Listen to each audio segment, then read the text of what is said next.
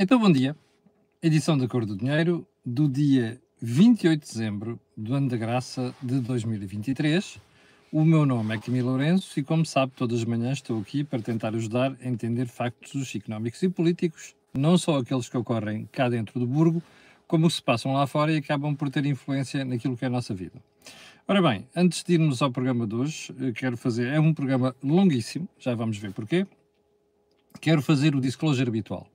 A Cor do Dinheiro como canal tem uma parceria com a Prozis, o que lhe dá a si a possibilidade de ir ao site fazer compras e quando sair, antes da saída, antes de pagar, vai, vai ali onde diz cupom promocional, escreve Camilo e tem um desconto de 10%. Bom, fora aqueles cupons que a Marta Cabral me envia todos os dias, eu costumo divulgar aqui, nomeadamente nas stories no Instagram. Bom, feito o disclosure, um, uma pergunta. Já viu o Think Tank de ontem?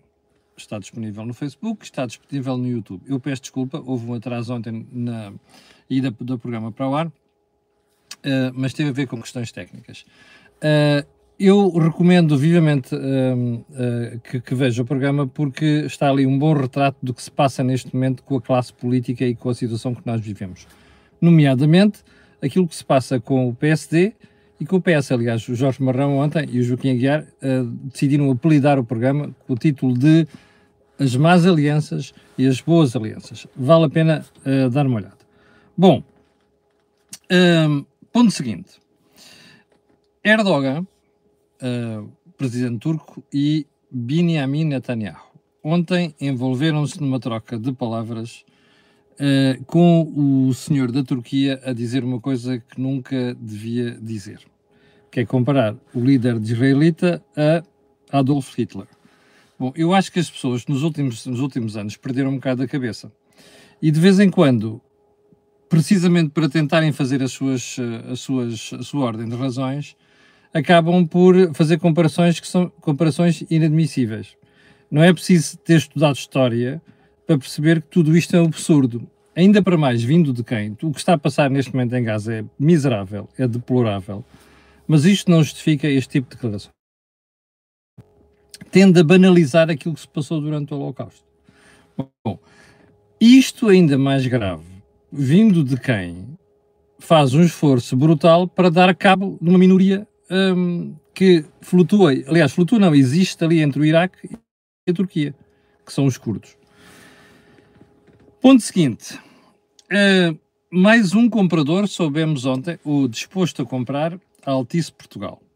Eu estive ali a fazer as contas e, assim por alto, já lá vão 5 ou 6. Isto diz bem do interesse dos ativos da Altice Internacional e, neste caso, daquilo que é o valor que a Altice Portugal pode ter. Ainda há muita água vai correr sobre as pontes. Luís Neves, ponto seguinte.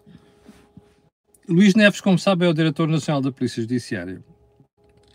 E ontem veio dizer ao país que a PJ está confortável por apesar de só agora ter sido chamado ao processo, ter sido chamada ao processo influencer. Como se recorda, e nós demos conta disto aqui logo no dia a seguir à primeira operação, dia 7 de novembro, um, o Ministério Público recorreu à Polícia de Segurança Pública e não à Polícia Judiciária para aquelas primeiras diligências, nomeadamente de ter pessoas e fazer buscas. Ora, isto não foi um muito bom sinal. Nos dias a seguir a este facto, o Dr. Luís Neves veio dizer que a Polícia Judiciária não tinha meios suficientes, que era um problema de meios. Não, não é um problema de meios, até porque o próprio Dr. Luís Neves, como eu expliquei na altura, andou nos últimos meses a dizer que agora sim que o Governo tinha dotado a Polícia Judiciária de todos os meios de que precisava para ser, para exercer as suas funções. Bom, a Polícia Judiciária não foi chamada para este processo em devido tempo por uma razão muito simples porque o Ministério Público desconfiou e desconfia, continua a desconfiar, daquilo que é a função da Polícia Judiciária, ou seja, o receio de fugas de informação. Portanto, não vale a pena estar a escamotear isto. Bom, eu estaria muito preocupado, ao contrário do Dr. Luís Neves. Um, ponto seguinte, a CCP, como sabe, é a Confederação dos Patrões do Comércio, um, quer um acordo social, um contrato social entre os dois partidos que são fundamentais para a governação em Portugal, o PS e o PSD. eu desejo boa sorte ao doutor, ao engenheiro João Vieira Lopes, porque acho que ele não vai conseguir nada. E não vai conseguir nada, não é por eu ser pessimista, é porque quando você olha para o passado recente, percebe que há aqui um partido que não tem interesse nenhum em fazer acordos de regime. Chama-se Partido Socialista. E este partido, nos últimos oito anos, o que fez foi encostar-se à extrema-esquerda. Primeiro andou cinco anos a dormir com o Bloco de Esquerda e o PCP, depois passou a dormir o resto do tempo com o PCP, depois ficou sozinho, fomos a eleições uh, um, gerais, e o mesmo partido ganha a maioria absoluta, e quando podia ter feito, começar a fazer uma política diferente, continuou a tomar medidas, como aquelas que foram decididas agora há dias, sobre identidades de género, escolas, casas de banho mistas e aquela pouca vergonha, que não tem outro nome, continua a tomar medidas típicas de extrema-esquerda. Portanto, o Partido Socialista não tem interesse nenhum, mas rigorosamente nenhum, em fazer contratos sociais. Portanto, eu desejo ao doutor, ao engenheiro João Vira Lopes, muito boa sorte, porque acho que acabou esta história do arco da governação. Acabou. Acabou há oito anos e, pelos vistos, não se vai retomar, porque, como nós estamos a ver, Pedro Nuno Santos elege como parceiro privilegiado a malta que está na extrema-esquerda. E é bom não esquecer isto, sobretudo que ele anda, a tentar lavar a imagem dele e do Partido Socialista com a conversa do eu sou social-democrata. Ainda ontem tivemos um dos tontos do partido, que dá pelo nome Miguel Matos, que é presidente da JS, dizer na Rádio Observador, textualmente, que o partido tem mais afinidade e está mais próximo e pode vir a governar com quem está à esquerda do que com quem quer que seja, nomeadamente com o PST. Portanto, estamos todos conversados quanto a isto. Ponto seguinte. Um, a morte de Odete Santos. Odete Santos era uma querida, como pessoa. Vamos separar aqui a política da pessoa. Eu conhecia, falei com ela várias vezes, foi sempre uma extrema simpatia. E quando, ia, quando tinha que dizer alguma coisa que discordasse de nós, um, dizia-o até de uma forma civilizada e correta que era típico dela. Era uma pessoa muito teatral, sem dúvida nenhuma. Nos últimos anos da sua vida, dizem-me, porque houve uma certa altura, nas últimas vezes que falei com ela, um, pareceu que ela não estava bem. E depois explicaram-me que ela tinha um problema, que era um problema familiar e que isso estava a afetar muito. Não sei, não quis saber, mas retenho dela uma grande lutadora, não é? Podemos não estar de acordo com os ideais, mas temos que respeitar aquilo que são as opções das pessoas. Uma grande lutadora e, e, sobretudo, uma mulher inconformada. E isso é uma coisa preciosíssima nas sociedades atuais, nomeadamente a democracia. Fica a minha homenagem a uma senhora com quem a gente conseguia ter uma conversa agradável e uma conversa muitíssimo civilizada. Vamos ter saudades da Odete Santos, podes mesmo dizer isto. E já agora, está a ver a diferença entre a direita e a esquerda? Eu acabei de fazer um elogio a Odete Santos, que está nos antípodas daquilo que eu defendo. Tenho a certeza absoluta que um PCP nunca fará um elogio destes a quem na direita acabar por desempenhar um papel parecido com o da Odete Santos. Essa aposta eu faço aqui consigo. Bom, vamos então aos assuntos mais importantes de hoje e vamos começar por mais duas mortes. Ontem parece que houve uma. Está a ver aquela. Na, na Páscoa, aquela passagem da Bíblia que diz que o anjo da morte passou.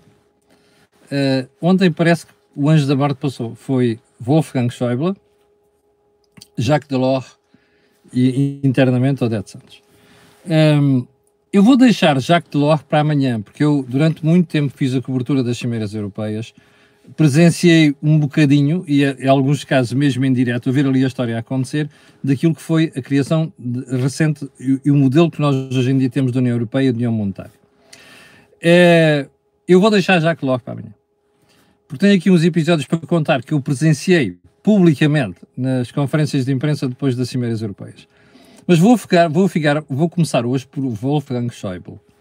Eu tenho e tinha uma grande admiração pelo senhor. Uh, licenciado em Direito. Esteve quase 50 anos no Bundestag, como toda a gente sabe, é o Parlamento Alemão. Foi um dos políticos que defendeu a unificação das duas Alemanhas e contribuiu para isso. Um, e foi um político que, ao contrário do que muito idiota por aí diz, estava genuinamente preocupado com a Europa e com a Constituição Europeia. Eu ontem passei o dia a ouvir notícias de rádio, de jornais e até televisões com peças estranhíssimas sobre o Sr. Schäuble. que não sei quê, que uh, portou-se mal, obrigou à austeridade, fez pressão para haver mais austeridade, um, tratou mal Portugal. Quando entrou o, o, António Costa, fez logo o aviso que Portugal poderia precisar de novo pacote. Desculpa, tudo bullshit. Bullshit. Ok? O Sr. Schäuble era uma pessoa preocupada com a incompleição da União Monetária. Os alemães não queriam União Monetária no início do, de, de, dos anos 90. E por isso é que eu deixei Delors para amanhã, que isto é fundamental, falar do Sr. Delors. Os alemães queriam garantir que havia ortodoxia financeira, porque foi aquilo que lhes permitiu ser um grande país no pós-guerra, com inflação muito baixa. Construíram o BCE, a imagem do Bundesbank, e tem funcionado, mas faltava a parte orçamental, que nunca ninguém chegou a acordo quando se fez o Tratado de Maastricht, que precedeu a criação da União Monetária. Ora, isto acabou por dar correr mal. A Grécia endividou-se vergonhosamente, Portugal a mesma coisa, a Itália nunca fez reforma nenhuma. Portanto, quando chegamos à crise financeira, já havia uma doença, está a perceber? É como se já houvesse, já houvesse uma doença e de repente vem um facto que expõe aquilo tudo. E onde é que estava a doença? Em Itália, menos em Espanha, em Portugal, sobretudo na Grécia, e portanto a Europa bateu com, os, com o nariz na parede. Bom, o Sr. Schäuble foi uma das pessoas que defendeu sempre, mesmo nos programas de ajustamento, essa ortodoxia. Mas ao contrário do que as pessoas dizem, ele não estava nada contra Portugal, nem odiava Portugal, nem queria obrigar a austeridade em Portugal. Aquilo era uma coisa. O que é que é austeridade? É ter as contas certas. Esta é que é a verdade. O problema é que nós estávamos na bancarrota e tivemos que confiar nos credores, como já tínhamos feito em 83, em 78, com Mário Soares. Só que desta vez foi, mais grave nós não podíamos desvalorizar a moeda. O que é que aconteceu? Desemprego subiu. Bom, eu quero recordar aqui que numa célula de ciber europeia, cuja, acho que foi a RTP que fez a filmagem, Vítor Gaspar, que era o Ministro das Finanças, chega ao ouvido do Sr. Schäuble e diz assim, olha, se precisarmos de mais alguma ajuda, vocês estão ao nosso lado. E o Sr. Schäuble disse, claro que sim. O problema não são vocês, são aqueles, os gregos, italianos, sobretudo os gregos. Ele diz isto, acho que foi a RTP que captou aquele som. Mas querem mais provas do que o senhor estava disposto a pôr a mão por baixo de Portugal. Só um idiota é capaz de aparecer com teorias das conspiração com coisas muito estranhíssimas. Bom, eu ontem estava a, escrever meu artigo para o Jornal de Negócios quando deparei com uma peça sobre o senhor Yanis Varoufakis. O senhor Yanis Varoufakis foi ministro das Finanças do senhor de Tsipras, que era um esquerdista tipo bloco, bloco de esquerda que na, na Grécia tentaram sempre adiar as medidas de austeridade. O que é que aconteceu? A situação ficou pior. E, portanto, quando a Grécia real, realmente percebeu que não tinha outra solução, teve de engolir muito pior do que Portugal engoliu. Com perdões de dívida, uma vergonha completa. Este idiota, chamado Yanis Varoufakis ontem, tem a distinta lata de vir dizer que a história, a história vai julgar severamente Wolfgang Schäuble. E que uh, os, afetados pela austeridade muito mais. Este idiota não percebeu que o governo, ele foi corrido do governo, e o senhor de Cipras teve mesmo a fazer aquilo, de tal maneira que a Grécia hoje em dia está mais limpa do que está Portugal, e até está a crescer mais do que Portugal. E, e, e olha, olha para a Grécia, pasme-se, é neste momento um caso de sucesso. Portanto, eu lembrei-me ontem de uma coisa que aprendi muito cedo na vida quando comecei a estudar história. Quando o Napoleão morreu, isto vem a propósito, está para aí um filme, que é uma, uma invenção completa de uma série de coisas da, da vida do Napoleão. Quando o Napoleão morreu, houve alguém que disse assim: é pá, mas aí uns gajos a falar mal dele. Quem eram os gajos que estavam a falar mal dele? Eram os criados de quarto do Napoleão. Mas isso não significava que Napoleão não, era um, não tinha sido um grande homem. Significava que os criados de quarto não deixaram de ser criados de quarto. O senhor Varoufakis está pior do que os criados de quarto do senhor Napoleão é que o Sr. Varoufakis nem sequer tem categoria para ser criado de quarto do Sr. Schäuble, está a perceber? Mas não é, isto é uma, isto é uma imagem, não é só o Varoufakis. Há muita gente em Portugal que não tinha sequer capacidade, qualidade para ser criado de quarto do Sr. Schäuble. Quanto mais abrir a boca para estar aí a dizer disparates. Mas pronto. É, é, é, olha, é o destino de Portugal. É dizer mal dos tipos que até querem o nosso bem, e que estão-nos a ensinar como é que fazem as coisas. E agora veja só a ironia da história. O gajo era isto, o gajo era aquilo. Nós acabámos de fazer aquilo. Até o Costa fez aquilo. Veja lá se o Costa fez, do Primeiro-Ministro, o que andava a dizer quando estava na oposição, que até elogiava as vitórias do Siriza na Grécia. Lembra-se disso? Esse Costa desapareceu, não é? Porque continua a fazer cativações que são cortas, não é? Continua a aumentar impostos, porque sabia que era a única forma de ter contas certas. Percebe? Portanto, não sejam idiotas. Caiam em si e sejam honestos, ok? Bem, um, ponto seguinte, eu já disse, vou deixar já que logo para Tem aqui uma história deliciosa para, para contar entre ele e a senhora Thatcher que eu presenciei. Bom, Bruxelas congelou, a notícia é do ECO ontem, tá, nós tínhamos falado sobre isto já, mas faltava clarificar. O ECO explica, os 700 milhões de euros estão congelados, porque é que foram congelados? É que Portugal não cumpriu dois pontos fundamentais do, do PRR. Portanto, para quem anda para aí com conversas sobre, é pá, o próximo governo, Costa. Ah, não, que não se lembre de mexer no PRR e que o PRR é para executar e o seu Presidente da República a fazer panda. Desculpe, este governo está a falhar na execução do PRR. Ponto. Já sabe a minha explicação. Costa já percebeu que o PRR não vai ser todo executado até 2026. E agora, como já percebeu, isto quer chutar a responsabilidade para cima dos outros. É Costa Vintage. Ele só sabe fazer isto, percebe? Portanto, não esteja a admirar. Bom, ponto seguinte. André Ventura. Olha, vou bater palmas ao André Ventura com toda a força. Hoje, merece-as inteiramente. Porque ontem foi às fuças do Santos Silva, como dizia o Guterres. E muito bem. Lembro-se da crítica que fiz aqui ontem e na CMTV a Santos Silva. Foi deplorável a forma como criticou a PGR, como se atirou a PGR com a história da falta de cultura democrática. Ontem André Ventura chamou a atenção para não podermos ter uma figura como Santos Silva a fazer este papel. E disse uma coisa muito importante. Bom, espera aí, então este senhor, nos outros processos todos, era deixa a justiça funcionar. Ou seja, há uma mantra de António Costa. Há justiça o que é justiça. Olha, mas bastou a justiça pegar no pé de António Costa, ui, ui, ui, ui. Foi um sarilho. Olha. Muito bem, André Ventura. Mereceu-a, Santos Silva mereceu-a toda. Um, ponto seguinte. Está duas entrevistas, uma delas que não falei ontem, eu vou falar de Luís Montenegro, e a outra do uh, Pedro Nuno Santos. Vamos começar pelo Pedro Nuno Santos, que é mais fresca. Então, eu retive três ideias na entrevista à SIC. O Estado salvou o TAP. Olha, foi fundamental, porque senão a empresa tinha ido à falência, tinha havido mais despedimentos. Olha, não foi fundamental nada. A TAP devia ter ido à falência e devia-se ter criado uma outra empresa de aviação. Uh, o, não foi o Estado que salvou TAP, foi o contribuinte, não é? E não são 3.200 milhões de euros, são 3.600 milhões de euros que lá se meteu, o que é absolutamente lamentável. Okay? E, portanto, vir aqui com esta conversa, agora, quando toda a gente já sabe o que se passou, epá, o Pedro Santos pode tentar lavar a imagem e a história, mas os factos estão lá.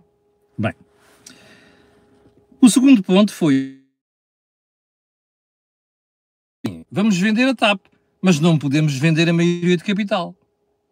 Espera aí, mas desculpe lá, você que está desse lado, até o mais distraído na matéria de negócios, você acha mesmo, mas acha mesmo, que algum grupo internacional vai comprar a TAP comprando a minoria de capital? A PET até pode aceitar minoria de capital na primeira fase, mas vai ficar escrito no contrato, depois fica com a maioria. Se alguém vai lá meter dinheiro com aquela malucagem dos 11 ou 15 sindicatos que a empresa tem? Ninguém percebe. Portanto, isto é tudo bullshit. É o Nuno Nuno Santos tentar fazer figura.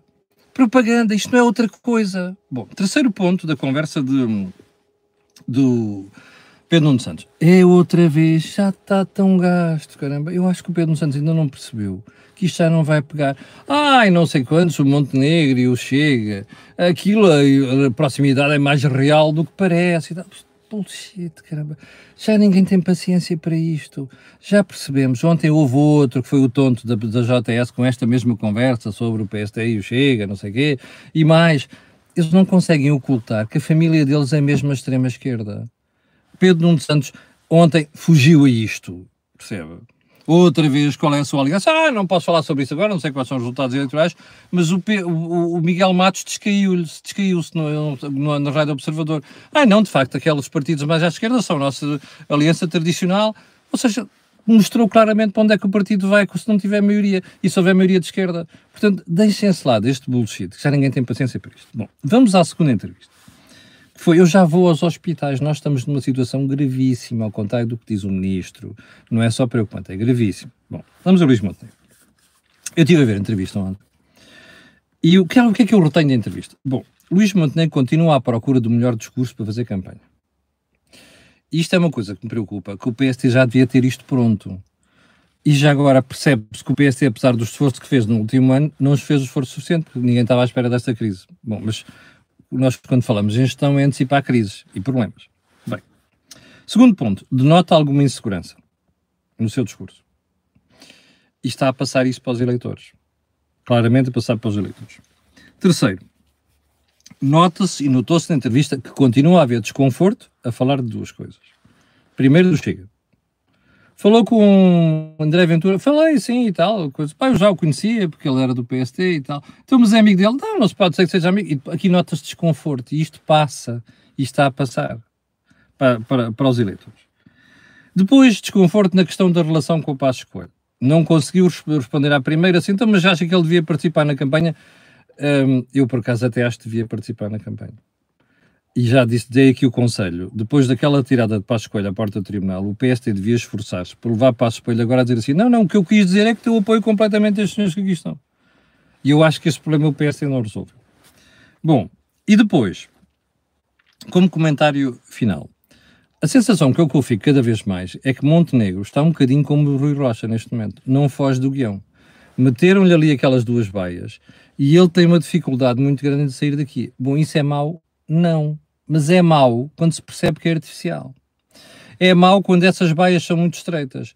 E eu acho que esta indefinição, esta dificuldade em Luís Montenegro passar a sua ideia, este desconforto, estão a afetar o partido. E agora, a explicação que encontro para este problema das sondagens, uma parte pode estar aqui. E acho que o PSC precisa rapidamente resolver isto. E tem gente internamente que é capaz de ajudar a pensar o que é que o partido deve fazer. Bom, hum, além de mais, o PST precisa de encontrar uma forma de lidar com esta história do PS está a tentar fazer uma lavagem da sua imagem, de Pedro Nuno Santos, mas depende do próprio PS, e chamar os bois pelos nomes. E eu acho que está a haver muito receio ou muito cuidado em fazer isto. Não sei porquê, enfim. Haverei, haverei, haverei de perceber, por, o, tempo haverei de perceber porquê. Bem, agora vamos para o resto do, dos assuntos. Como já percebeu, a saúde está num caos. As urgências estão num caos. A lista de espera aqui na região de Lisboa, Valtejo, lista de espera, o tempo de espera é 10 a 14 horas. Epá, desculpem lá. Uh, o ministro está preocupado. Pá, vai dar uma volta ao bilhar grande. Está preocupado. Então, mas ele, como ministro, como gestor, não antecipou o problema. Toda a gente sabe que no inverno há problemas de gripe, que este ano é um problema acrescido a gripe, gripe A. Aliás, maiores, mais de 95% dos casos de urgência de gripe nas urgências são precisamente gripe A. E depois há a história do Covid. Acha, aliás, que isto vai melhorar na próxima semana. Eu sou incapaz de fazer uma previsão dessas, sou leigo, mas os médicos estão a dizer que até vai piorar. Bom, e agora parece que com esta conversa vamos ter mais 200 unidades de saúde familiar tipo B, não sei quanto, isto vai resolver, dar resolver o problema dos médicos de família, são mais 300 mil. O problema agora não é médicos de família, é uma emergência. E agora vem com esta história, ai, vamos abrir mais, mais uma, série de, uma série de centros de saúde agora no, no fim do ano, como já abrimos de Natal, não sei quantos. Chama-se isto chorar sobre o leito vermelho e correr atrás do prejuízo. E depois o que está a acontecer é que também nos médicos também não estão a ajudar muito, enquanto há alguns que estão a falar sensatamente nomeadamente os diretores das urgências e por aí adiante, aparece a Joana Bordal Sá ontem com conversa de medicina de catástrofe. Bom, esta senhora não deve saber o que é medicina de catástrofe. E agora acaba por dar razão ao ministro, porque os ministros vêm dizer, bom, os médicos estão, médicos estão, alguns médicos, é verdade, estão a exagerar. Claro que estão a exagerar, não é? Isto não é medicina de catástrofe, é uma medicina de dificuldade. Mas não se pode abusar dos objetos adjetivos. Depois a malta não é estúpida e vês aquelas imagens do hospital de Gaza e diz assim: Bom, esta menina não deve saber o que é que, são, o que é, que é medicina de catástrofe. É só comparar uma coisa e outra. Ou seja, isto é brutalmente irresponsável. Isto é uma estupidez. E ainda para mais, os médicos têm razão ao, acusar o Ministério da Saúde de não fazer nada e não ter uma ideia de, de, do, do, do, do, Sistema Nacional de Saúde e não fazer reforma nenhuma, têm razão nisto tudo. Agora, se começam a relativizar e a, e a vulgarizar situações destas, caem no exagero e no descrédito da opinião pública. Bom, agora vamos à outra parte. Continua aquela conversa, as pessoas não devem ir para as urgências. É claro que as pessoas não devem ir para as urgências. Mas atenção, porque é que as pessoas vão às urgências? Olhe para o caso do Natal. Abriram-se mais 300 centros de saúde, mas foi um caos nas urgências. E porquê? Porque as pessoas não confiam no que está e a solução dos centros de saúde. Qualquer burro percebe isto. Pelos vistos, há burros que não percebem, não é? Ou estão-se a fazer de burros, não é? E este é que é o problema. E esta brincadeira, esta brincadeira não é de agora. É dos últimos anos, é dos últimos oito anos, não é? Três ministros da saúde, uma, uma completamente tonta, não é? Que é Berta Temido, e agora é este. Está a tentar tapar o sol com a peneira porque quer ser candidato do PS ao Porto, não é? Bom, e depois, no meio desta história toda, a gente olha para isto e diz assim: espera aí, uh, como é que com isto tudo o PS ainda continua a estar à frente das sondagens. Bem, por mais falhas que o Luís Montenegro cometa, e o PSD, e o Diaba 4, e depois que me venham dizer, ah, ainda há 40% indecisos, eu começo a perceber, é, é muito estranho. Há muita parvoíce aqui no meio, porque não é normal, com este desastre todo, nós continuarmos a ter um, o Partido Socialista à frente das sondagens. Isto é um verdadeiro desastre. Não é uma catástrofe, é um desastre, porque existe caos no Sistema Nacional de Saúde. Bom, um, eu, eu tinha aqui mais duas ou três coisas para falar, mas estamos com, já exagerando no tempo, vai ficar para amanhã. Eu não queria terminar o programa de hoje sem falar na fase da semana. A fase da semana é do Sr. António Coloni, que já foi Procurador-Geral Adjunto, um, e que diz ao ECO a imagem do Ministério Público não é hoje muito sexy. Pois não. Se calhar, uma das coisas que convinha resolver é, lembra-se da imagem do uh, malabarista ao pé dos semáforos em Lisboa, Quatro bolas no ar, não cai nenhuma. Seis bolas no ar, começa a ter dificuldade. Oito bolas no ar, caem duas ao chão. Dez bolas no ar, caem quatro ao chão. Se calhar convinha pensarem nisso. E já agora, numa estratégia de comunicação mais coerente, que eu acho que é aquilo que o Ministério Público, nomeadamente a Procuradoria-Geral da República, não tem. Bom, chegamos ao final do programa de hoje, 5.100 pessoas em direto. Muito obrigado. Quero pedir a estas pessoas e outras que vão ver aquilo que peço sempre. Colocarem um gosto, fazerem partida nas redes sociais e subscrever o canal. Hoje vou divulgar uma conversa improvável e depois você vai ver que tem a ver com aquela história do engolamento de rendimentos, ok? Uma conversa entre mim, Isabel Cipriano e o José Pedro Farinha para explicar o gravíssimo que é a decisão que vão tomar. E amanhã terei o cuidado de explicar isso. Muito obrigado, tenham um grande dia. Eu voltarei amanhã às 8 da manhã. Com licença.